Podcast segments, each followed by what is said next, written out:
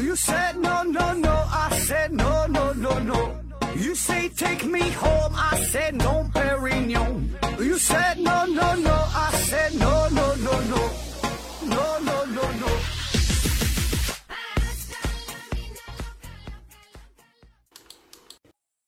拼命探索，不计后果。欢迎您收听《思考盒子》，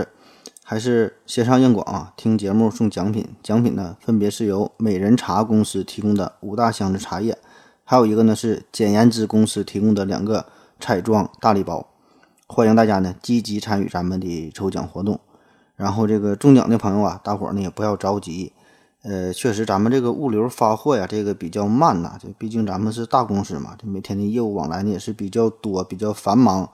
呃，您最快呀，我估计怎么也得一周左右的时间吧，才能收到奖品啊。所以这个中奖的朋友，呃，还是请您多一些耐心啊，默默的等待。另外呢，对于那些第一次收听咱们节目的朋友啊，可能还不太了解呃具体的参与抽奖的方式啊，那那你就别参加了。继续与称重有关的话题啊，上期呢我们研究了一下怎么给地球称重这个事儿啊，就回顾了这场荡气回肠、可歌可泣、惊心动魄、毛骨悚然的科学接力赛啊，称出这个地球的质量啊。这个事儿啊，让我们感受到了人类的好奇与渴望，也体会到了人类自身的渺小与这个有限。那今天呢，咱们还是聊聊这个和和这个称重有关的事儿哈，称重的话题。但是今天要称的这个东西啊，今天这个事儿就更狠了，要给宇宙称重，给宇宙称重。那这个话题是有点太大了，呃，涉及的范围呢也是比较广哈，而且呢，呃，本身就是现在这个问题说宇宙有多重啊，这个这个课题呢还是仍然处于一个研究的状态，也是没有答案，对吧？还有很多的问题没有解决，甚至呢，呃，我们连到底还有哪些问题需要解决，就我们也闹不清楚，就是问题提都提不出来问题，更别说是去。解决问题了，而且呢，更重要的是，这个我本身呢，呃，也不是天文学出身哈，大伙儿也都知道，这个这个泌尿外科和天文学还是有着不小的差距啊，那个，所以还请各位呢，请您这个多多包涵吧。嗯，那咱们这期节目哈，这个内容，嗯，基本都是咱们公司文案组就是从网上找来的一些东西，就是 胡乱的拼凑在一起啊，您就对付着听吧，我就是瞎他们的说。其实呢，这个大部分的内容啊，我就可以告诉你啊，都是百度啊、知乎就就是从这上面找的，也没有什么维基百科呀，更没有什么外文的文献哈，也没有什么高端的参考资料。因为我也知道，不管我找啥资料、找啥材料哈，整理之后，我我也讲不明白，你也听不懂哈，我就费那劲儿干啥？所以呢，我还不如就一顿瞎讲哈，您就瞎听，咱们彼此啊都能轻松点啊。主要就是改善您的睡眠质量呗。那行了，下面正式开聊。说想给这个宇宙称重哈，宇宙到底有多重？那首先咱们得先明确几个事儿。嗯，想给宇宙称重啊，这个想法吧，本身这个想法可能就很就是很无聊的事儿，对吧？就因为这个宇宙它到底是不是有限的，这个我们现在都不知道。那假设说这个宇宙它要是无限的话，那么很可能它的质量它也是一个无限的数，对吧？根本就没法称重，它无限你咋称啊？当然了，至于这个宇宙。宇宙它什么是什么形状的？是几维的？是什么有界无限的？还是什么呃无边无际的？哈，无界无限的？到底有没有有没有质量？甚至说质量这个概念是不是我们人类自己意淫出来的一个物理学上的定义啊？这些事儿都不好说哈，这就随便随便大伙儿随便讨论了。所以呢，是我们就只能去猜哈。那大家呢，今天呢也就不用较这个真儿了。那咱今天要说的，要给这个宇宙称重。指的呢，就是我们能够探测到的这个十分有限的宇宙啊，也叫做可观测宇宙，也叫做可视宇宙，就可以看着呗，也叫做哈勃体积。嗯，就是说这么一个很有限的区域哈，咱们测量一下。那啥叫可视宇宙哈？可可视宇宙，这个宇宙呢和真实的宇宙可以说是有着很大的差别啊，差着十万八千里。但是没办法啊，咱们这个人类的能力有限哈，咱们就能探测到这么大的地方哈，就是探测的这这么大的这个宇宙。那可以想象一下，好比说你站在山头上哈，向前、向后、向左、向右啊，上下左右、四面八方，你一看，极目远眺，使劲看，最后你看到的这么一个球，这个范围达到的这个极限啊，这个呢就是你自己能看到的叫哈勃体积哈，就可视宇宙。而你站的这个位置，这个就是这个球的中心的位置呗，有这么一圈。当然，科学上说的这个可观测宇宙的范围要比这个大得多哈，因为呢，这个不是说让人用肉眼去看啊，还得用左眼去看啊，还得用各种嗯高科技的设备。那具体怎么量出来的，咱就不管了哈，那是另外一个事儿了。最后，科学家给出的目前公认的这个结果哈，这个可观测宇宙的大小哈，半径是四百六十亿光年这么大。所以呢，咱今天说的要测量的这个宇宙，就是这个四百六十亿光年之内啊，所有的这些东西的质量。外边的事儿哈，咱就不管了啊，想管也管不了。那么在接下来的这个内容当中啊，我就呃不特意说了哈，我说到的宇宙的这个事儿，就是指的这个可观测宇宙啊，就就不再特意强调了。那另外呢，还有一个事儿得声明一下，呃，就我发现呢，在我的呃听友当中呢，就很多朋友都是非常的认真嘛，就是非常的严谨啊，经常指出我的错误哈，很感谢大家。所以呢，我也是尽量就是尽自己努力，把这个一个事儿一个问题说的全面一些、严谨一些。但是，呃，有些东西吧，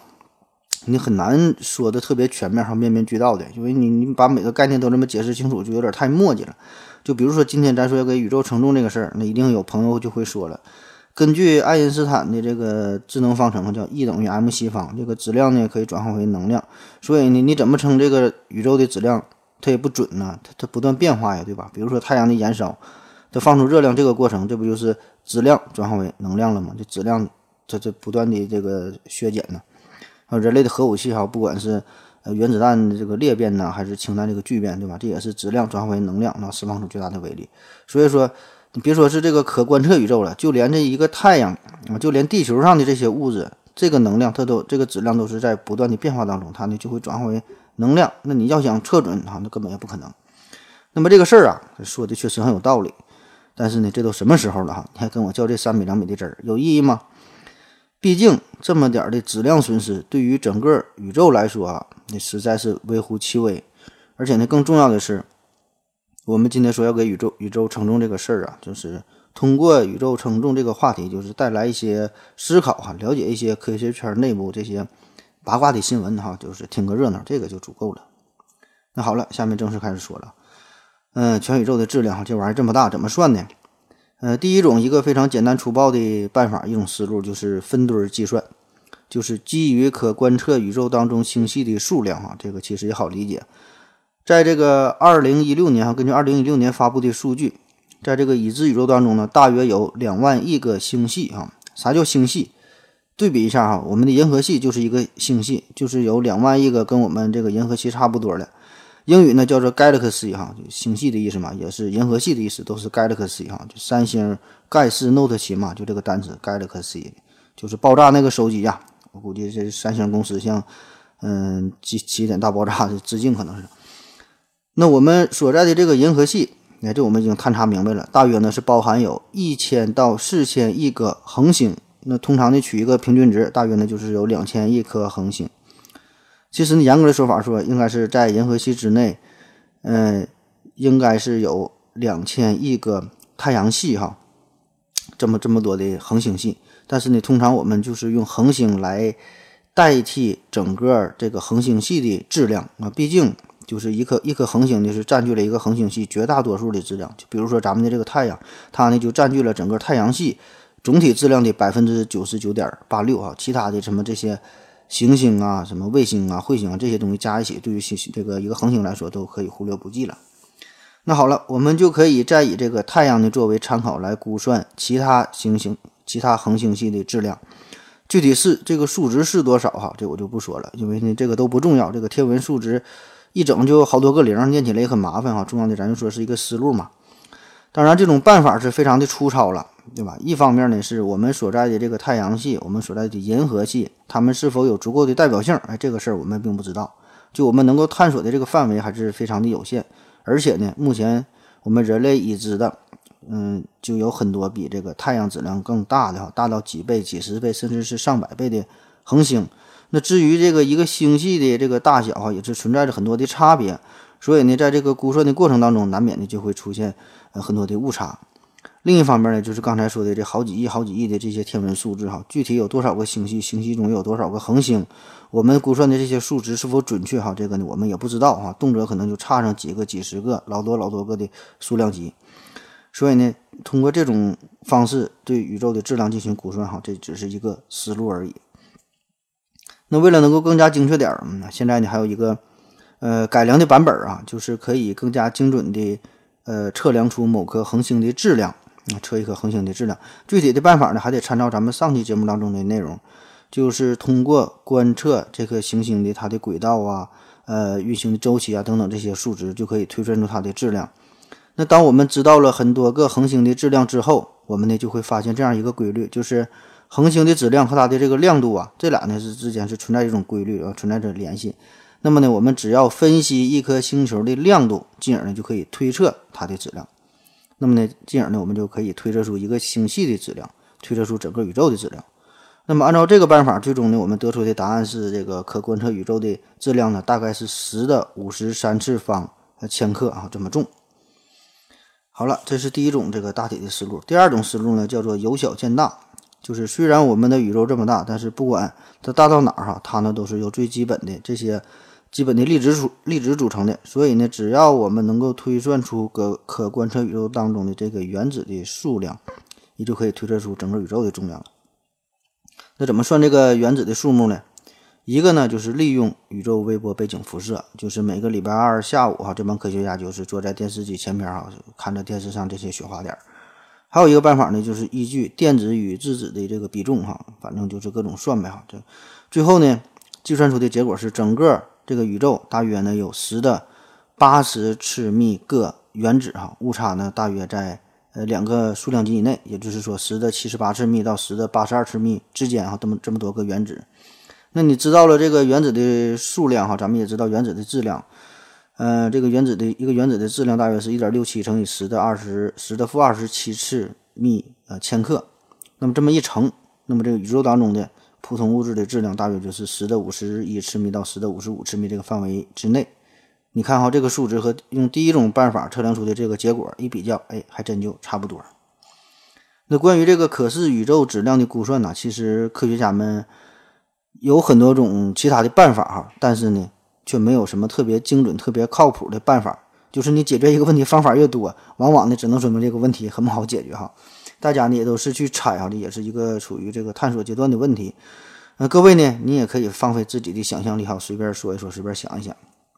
那以上啊，这个就是一种很朴素的思想，就是对于宇宙质量的一个探索的过程。可是呢，随着人类对于宇宙这个研究的进一步的深入，我们就发现，宇宙的质量远不是我们想象的这么简单。倒不是说因为这个呃质量如何的巨大，测量如何的困难，而是在这个探索的过程当中，我们还发现了两股神秘的隐藏力量。好了，咱们先休息一会儿。我要跟正南去尿尿，你要不要一起去啊？我也要去。哎，风姐，我要跟正南、阿呆一起去尿尿，你要不要一起去啊？好了，喝了口水回来，咱们继续聊。嗯，继续说给宇宙承重这个事儿哈。那刚才我们说了，之前说的这个称重的这个过程啊，就是为了称重而称重啊。想法呢很单纯，方式呢也很淳朴，就是想知道宇宙有多重。可是呢，对于宇宙的探索过程当中，对于它。这个质量研究的这个问题上，中间呢却出现了一些，呃，观测结果与计算结果不相符的这种矛盾哈，也就诞生了几个极为重要的概念哈。嗯，一个呢是暗物质，一个呢是暗能量。那暗物质和暗能量，大家你一听这个名儿啊，感觉呢好像都听过，但具体是啥意思呢？哎又闹不清楚啊。没事儿哈，听了咱们今天的节目，你保证呢就彻底迷糊了。嗯，咱分别说说啊，先说说这个暗物质啊，先请大家抛掉你所有既往的这些这些认知哈，也不用任何的想象力，咱就听一个小故事而已。说说这个暗物质这个事儿啊，得从大约五百年前说起哈。五百年前，大约呢是在一六几几年的时候，具体我也不知道了。大神伽利略他呢是改进了望远镜，就是让人类的目光啊投向了更加广阔的星辰大海啊，面对更加浩瀚、更加璀璨的星空。然后呢，我们也就发现了这个宇宙的绚烂与无垠。那逐渐的就认识了更多的恒星啊、行星啊、呃卫星啊、彗星啊，还有什么什么别的各种星球。同时呢，也就发现了各种天体的运行的规律。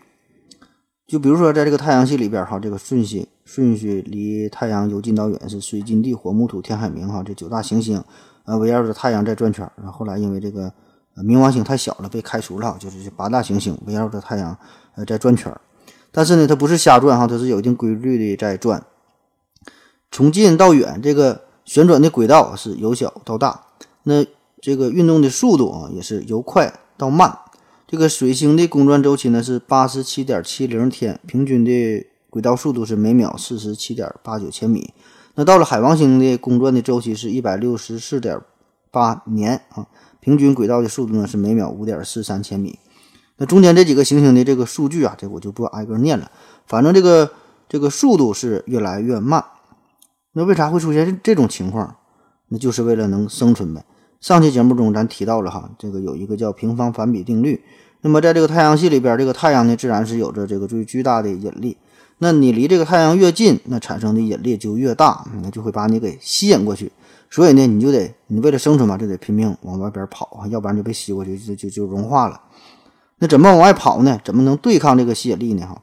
就是拼命的转圈呗，就是使劲转呗，转的快快的。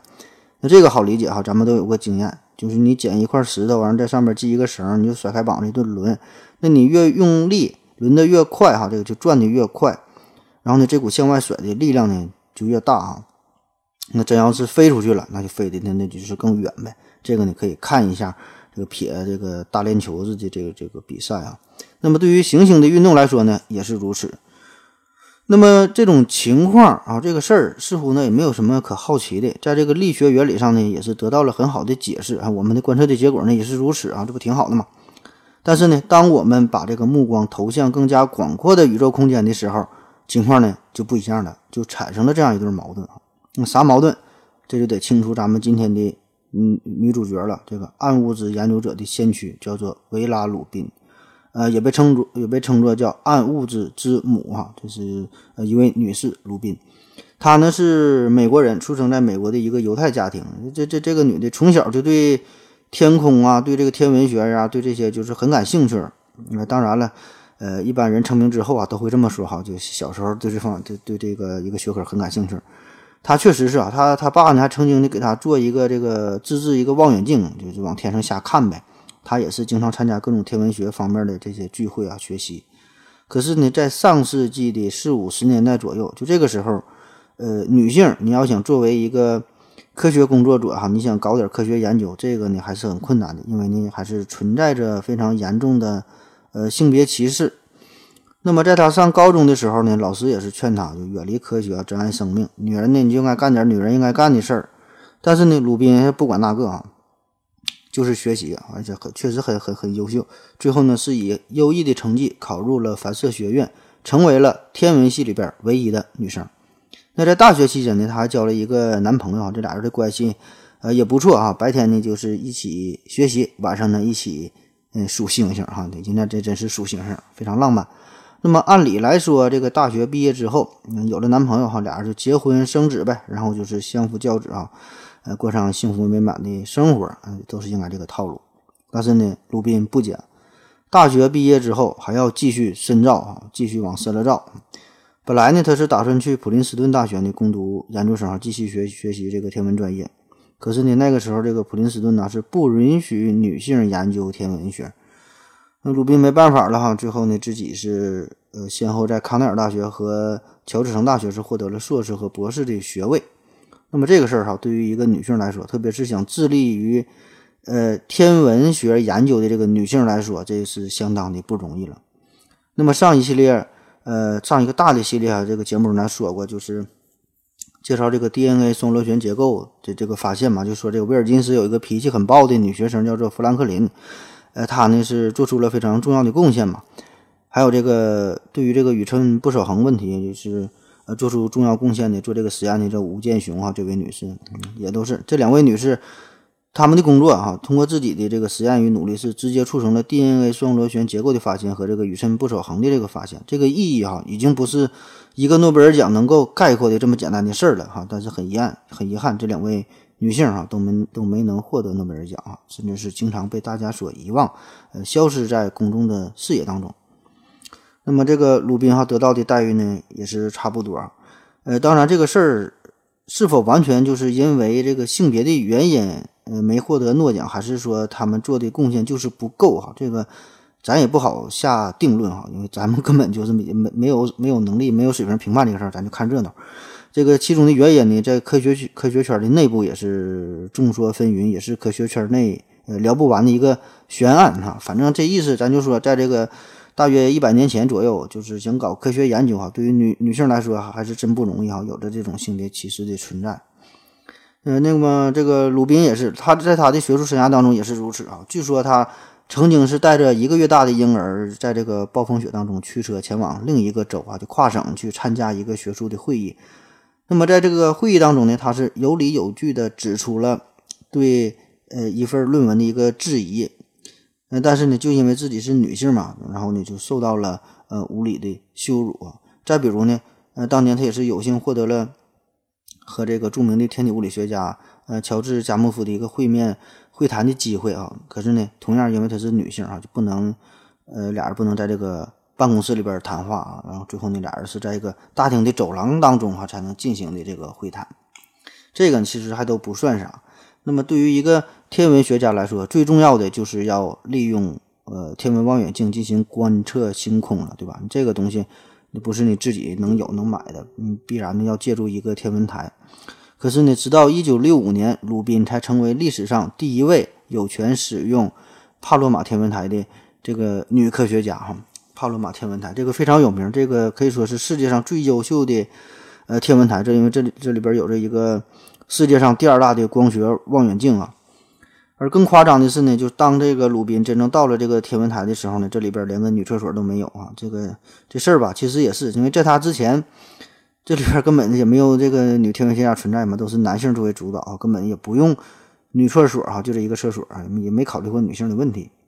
然后这个鲁宾呢，为了表示抗议啊，自己，呃，拿纸拿剪子剪了一个小纸人，做成一个裙子的这个这个形状，啊，贴在男厕所的门上。反正就是挺不容易，呃，解决了生活当中哈种种种的这些琐碎的问题吧。然后这个才能真正的开始自己的研究和，干点正事儿。那在那个年代，对于天文学研究。呃，一个重要的方法呢，就是红移和蓝移哈，就是通过这个多普多普勒效应啊，就能知道这个目标天体的运动的状况，呃，是离咱们越来越近呢哈，还是说在远离咱们呢？那所谓的多普勒效应，这个经常举的一个例子就是这个救护车呀，救护车当靠近我们的时候，它这个汽笛声是越来越高亢，越来越响；而远离我们的时候呢，声音呢就是变得越来越低沉啊，这个就是声波产生的多普勒效应。那同样的光波也是一种波哈，也有用这种这种效应存在啊。当然了，这个就不是用耳朵去听了，嗯，而是呢用眼睛用眼睛去看哈，去去观察。那同时代的老前辈，这个爱德文哈勃就是同名，为了纪念纪念他们，这个哈勃望远镜哈，还有前面说这个哈勃体积，还有这个后来要说的这个哈勃常数哈，都是用它来命名的。这个哈勃呢，就是提出了宇宙正在膨胀的规律啊，这个星系啊、和类星体啊什么的都在。离我们嗯越来越远，然后就是说他们就发出了红移嘛。那么这个事儿呢，也是在学界内部得到了公认。那个时候啊，鲁宾呢主要就是在拍摄的是这个离人类最近的呃一个大型星系啊，叫仙女座哈，拍摄它的光谱。那可以类比一下，这个仙女座星系呢，就相当于咱们的银河系哈，这俩呢是一个级别的。然后呢，鲁宾呢就发现了一个重要的问题，就是如果按照牛顿的万有引力定律来说。那么在太空中围绕一个质量大的这个天体旋转的话，那么离这个天体越远，它的运动的速度就应该越慢。这个呢就是咱刚才举的太阳系内部的例子嘛，对吧？从这个水星到海王星，这个速度是越来越慢的。可是呢，把这个事儿上升到一个星系的尺度来说，那么实际的观测结果完全的就不是这样式儿的了。在这个测量距离星系中心不同半径处物质的旋转的速度的时候，哎，他就发现了星系边缘的这个恒星啊。呃，这么什么这些物质啊，和离中心更近的这些星星旋转的速度大致是相同的，并没有这个逐渐减慢的趋势。那一开始呢，鲁宾就以为自己算错了呗，然后就反复的算。可是呢，不管怎么算，最后得到的结果还都是差不多。这咋回事哈？这个他就解释不了了呗。要么就是这个牛顿的力学体系有错误哈，要么就是呃有这些我们还不知道的什么东西，看不到的一种力量在支配着这些星系的。运行，那为了找出原因，他就开始查阅，呃，更多的资料呗，看看是否有其他人也是发现了类似的情况。哎，这么一查，果然还真就发现了。嗯，在二十世纪二十世纪的三十年代，瑞士有一位天文学家叫做兹维基，他呢在观察银河系的这些星球运动的时候呢，也是发现了这个星系边缘的一些星球呢是转的更快啊。那么按照这个星系的引力的计算来说呢，你转的这么快是根本拉不住的啊，早就应该飞出去了。可是呢，它并没有飞走哈，一直是很稳定，就保持高速的旋转的状态。那么这个旋转的状态比咱们预想的要快得多。然后织维基呢就推测，在他们附近呢是必然存在着一些我们看不到的物质。但是呢，当时呢他只觉得这种情况啊，可能是我们人这个银河系内部的一个区域性的现象，可能呢是一个特例。当时呢他把这个呢称为缺失的质量。后来也是呃没能进一步的研究。那同样呢，也是在上世纪的三十年代，呃，美国呢有一位天文学家叫做巴布呃巴布科克。他也曾经观察到这个仙女座星系旋转的速度要比预测的要快这个事儿啊。那么其他的一些科这个天文学家、科学家呢，也是都有类似的发现，可是呢都没能进行深入的研究。嗯，当时呢也有人曾经想过，可能是因为这个在星系的周围啊存在着一些不发光的物质，或者说是当时人类技术还无法探测到的某些物质呗。那一定呢是有这些东西呢，呃，是起到了这个这个影响的作用。那其实呢。嗯，这个思想啊，这个想法就是很接近暗物质的想法。可是呢，嗯，始终呢没有人能把这个这个理论，能把这个事儿上升到一个呃理论的范畴哈，进一步的研究，也没有什么确切的证据哈，只能是猜测。而且这个事儿呢，也没有得到这个科学界内部这些天文学家足够的足够的重视。那么鲁宾查了这些资料之后哈。嗯，他就对这个事儿很感兴趣，就觉得这个事儿的并不是一个个案哈，不是特例，就应该呢深入的研究一下，嗯，就展开了大规模的调查，是一遍又一遍的绘制银河系的运动的曲线，并且呢标记出从中心到边缘的速度。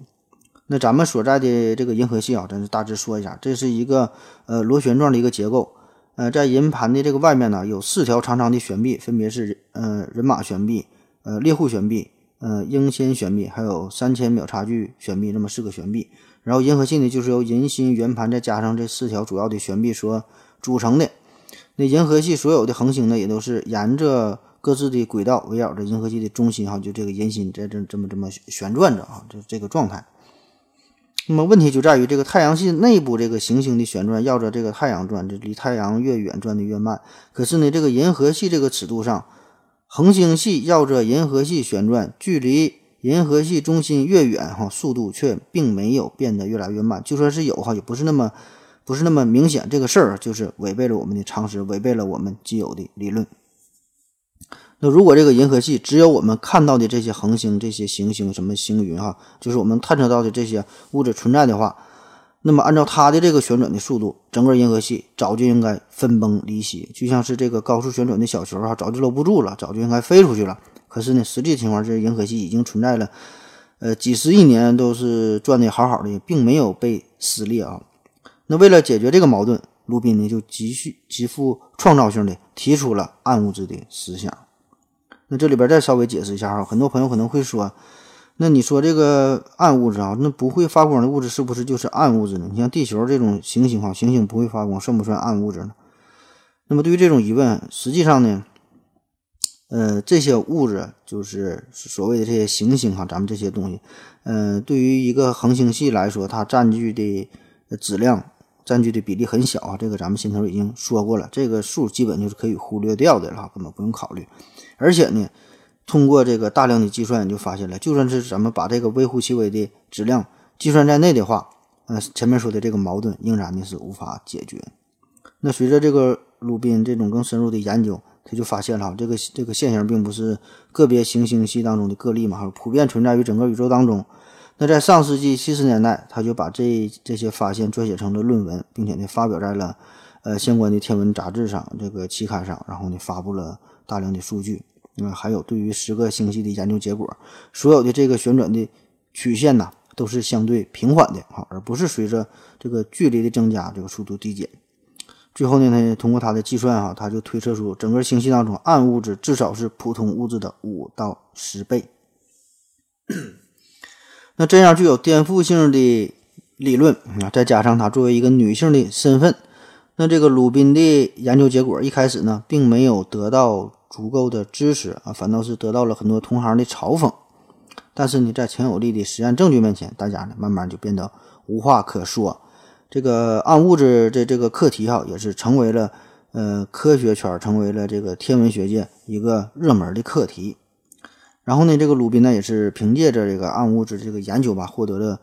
呃，几乎所有的天文学、物理学上的这些奖项哈，也被誉为暗物质之母。后来呢，也是多次被提名诺贝尔物理学奖。可是呢，很遗憾啊，直到这个二零一六年他去世的时候呢，仍然没能摘得诺奖桂冠哈。那么对此呢，也有不少人就说啊，这也是又一个因为性别受到受到歧视的这个这个科学家哈，没有得到诺奖，也是一大遗憾。那直到今天，这个寻找暗物质，想证实暗物质的存在，仍然是科学上一个呃非常呃热议的一个话题哈。当然，现在的方法是更加高端，也更加复杂了，有什么引力透镜啊，什么爱因斯坦环啊，什么什么的。具体咋回事啊，我就不知道了。我就说点儿呃你能听懂的，说说这个寻找暗物质怎么找哈。概括起来四个字儿：上天入地。入地呢，就是在地下挖坑，去去地里边找去哈，把这个仪器呀。呃，这些设备都是放在地下，一般呢都得深达几百米，甚至是上千米。那比如说，我国非常有名的，在这个四川呃锦屏哈有一个地下实验室，深达两千四百米，这个是目前世界上岩石覆盖最深的一个实验室。那为啥要把这个实验室挖的这么深呢？而且一般上面还得是呃有这种这个岩岩石啊厚厚的岩层，这个就与这个地球的环境。呃，有关，因为在这个地球上啊，时时刻刻都有大量的各种宇宙射线穿透大气，然后到达地表，甚至呢是深入地下。而这个暗物质，暗物质哈，它与这个探测器发生作用的这种概率呢非常小啊，它基本没有什么反应。所以呢，如果你想在这个地球表面上进行暗物质的探测的话，那么大量的宇宙射线呢就会呃产生很多的干扰，就会淹没掉这个暗物质产生的信号哈，这叫入地。还有一种办法呢，就是说上天，上天就是在天上找呗，就是把这个卫星啊发射到太空当中。比如说，二零一三年的春天，欧航局是呃发射了这个普朗克普朗克探测飞船，历经十五个月，完成了对宇宙组成要素一个精密的探测啊。最后的结果表明，我们能够看到的物质，就是通常说的这些普通的物质，只占整个宇宙总量的百分之四点九啊，非常少，不到百分之五。剩下的呢，就是这个暗物质，还有一会儿后面要说这个暗能量哈，这个人家才是占大多数。然后，二零一三年的秋天，这个欧空军呢又发射了盖亚号空间天文台，也是在这个银河系之内啊绘制出了十亿颗星球的位置和速度，这样呢就可以让我们更加形象的体会到暗物质的这个能量的存在哈，它一定呢是在呃默默的起着作用哈。那我们更熟悉的呢，就是咱们国家的咱们这个悟空号啊，悟空号。那中央电视台天天不宣传这个东西吗？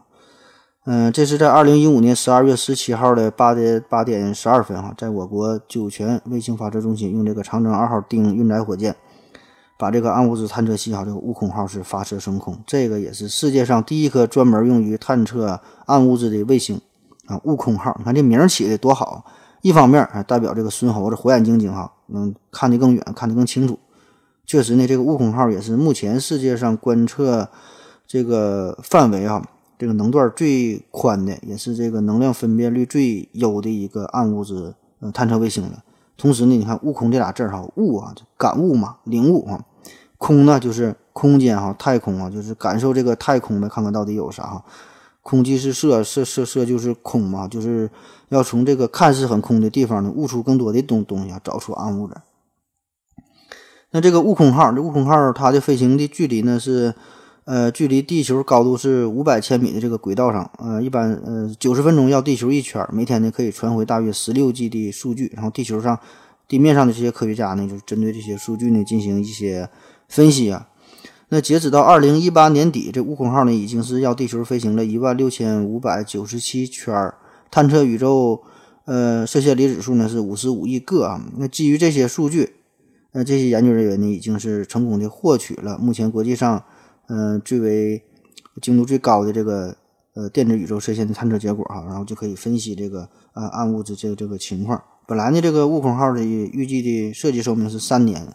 就是到这个二零一八年末呗，哈，嗯，到现在已经是是已经过期了，嗯，但是仍然是工作良好，可以说是年富力强哈，就仍然在工作。当然了，至于什么时候真正能够破解暗物质之谜哈，这个事儿我估计，哎呀，还得是咱就走着瞧吧。好了，咱先休息一会儿。我要跟正南去尿尿，你要不要一起去啊？我也要去。哎，风姐，我要跟正南、阿呆一起去尿尿，你要不要一起去啊？好了啊，那个尿了个尿回来，咱们继续聊啊。这个说完了暗物质，咱们下面说说，呃，暗能量。嗯，这个是宇宙当中最大的一股黑暗势力。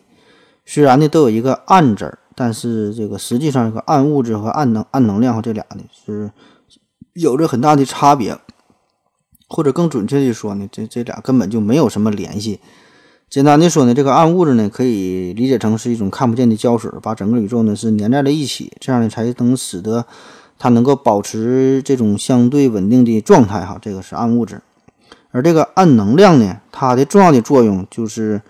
在这种相对稳定的状态之下，它呢还要保持着让宇宙加速膨胀的趋势啊。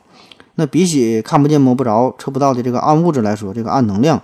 就显得更加神秘莫测了。毕竟，这个暗物质跟明物质，也就是咱们说的这个普通物质来说呢，呃，具有同样的引力效应。这个呢，还是可以在我们人类的眼里啊，可以刷出存在感。那么在作用上呢，也是比较相近哈。这个暗物质和咱们说的常规物质，但是这个暗能量就不一样了。这个暗能量，从我们意识到它的存在，并且到这个正式承认，再到呃，得到这个主流科学界的认可，这个事儿啊，这个非常短暂，实际上也就是最近这二十多年的事儿。但是关于这个暗能量的这个故事啊，咱们还是得从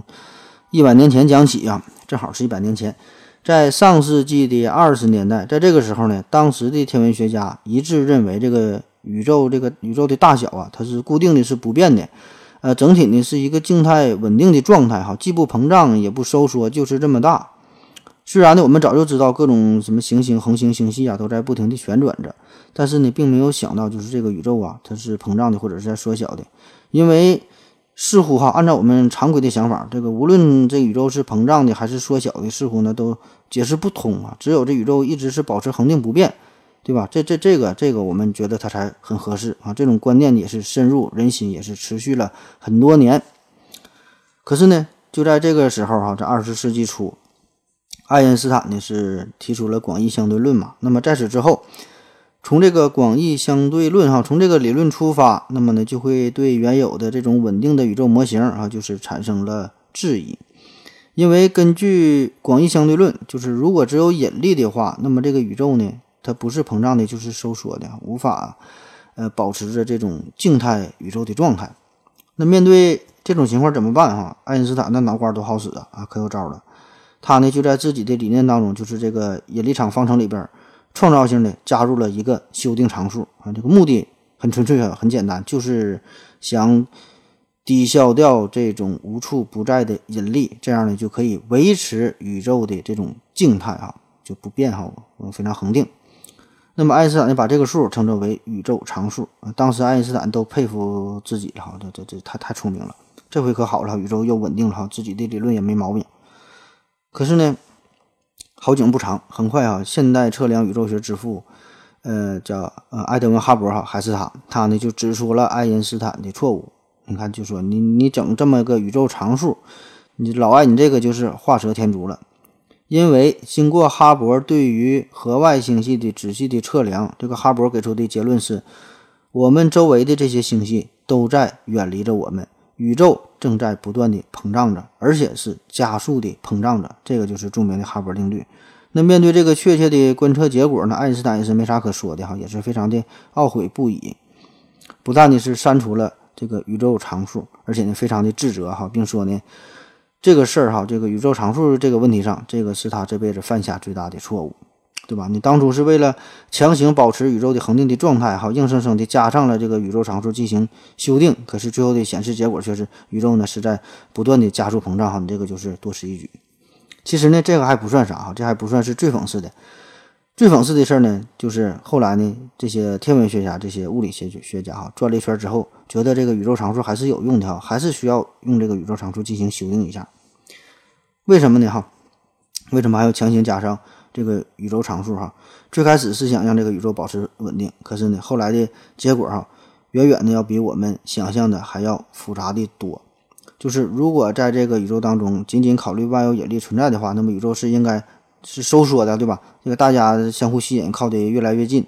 或者呢是应是应该处于一种一种减速膨胀的状态。就是说你可能是在膨胀，但是那个膨胀的速度会越来越慢，应该是减速膨胀，就像你刹车一样，这个车还在往前走往前走，但是速度越来越慢。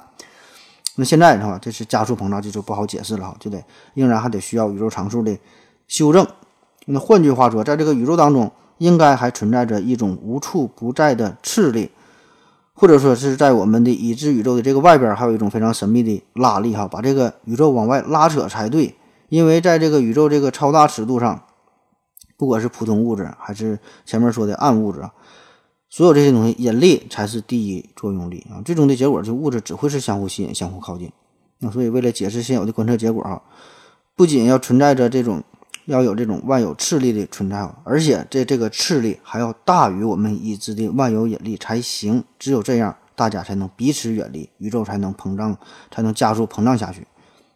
那么，从这个哈勃的观测结果之后，哈，在这在此之后，又是过了很多年，科学家呢是提出了不少的假设，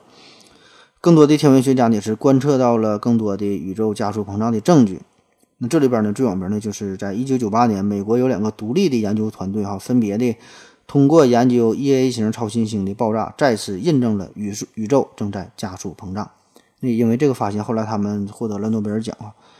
那么这个研究结果就表明了，这种膨胀啊，至少从五十亿年前就已经开始了。就像这个气球给这气球吹气儿一样，大家都在远离，而且吹的这个气儿，吹的这个劲儿哈，越来越大哈，就是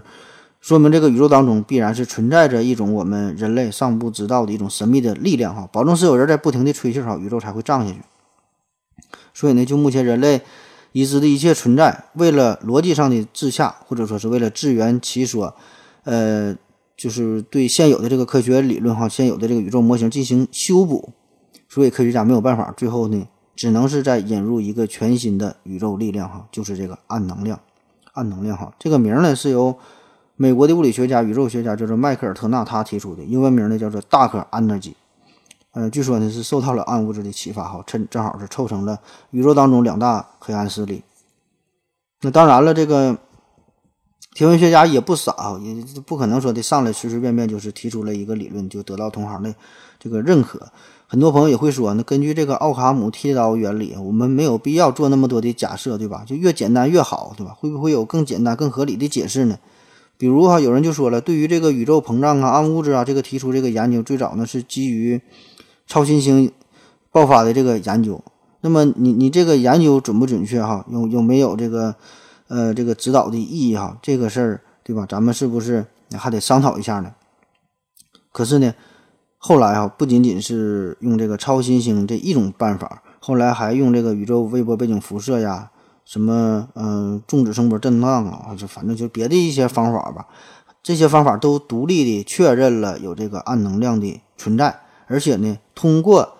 各种这些不同的办法的研究，最后得出的结果啊，还都是很相近，都给出了近似的暗能量的密度值。所以呢，就目前来看，这个主流的思想还是普遍认为有这种暗能量的存在。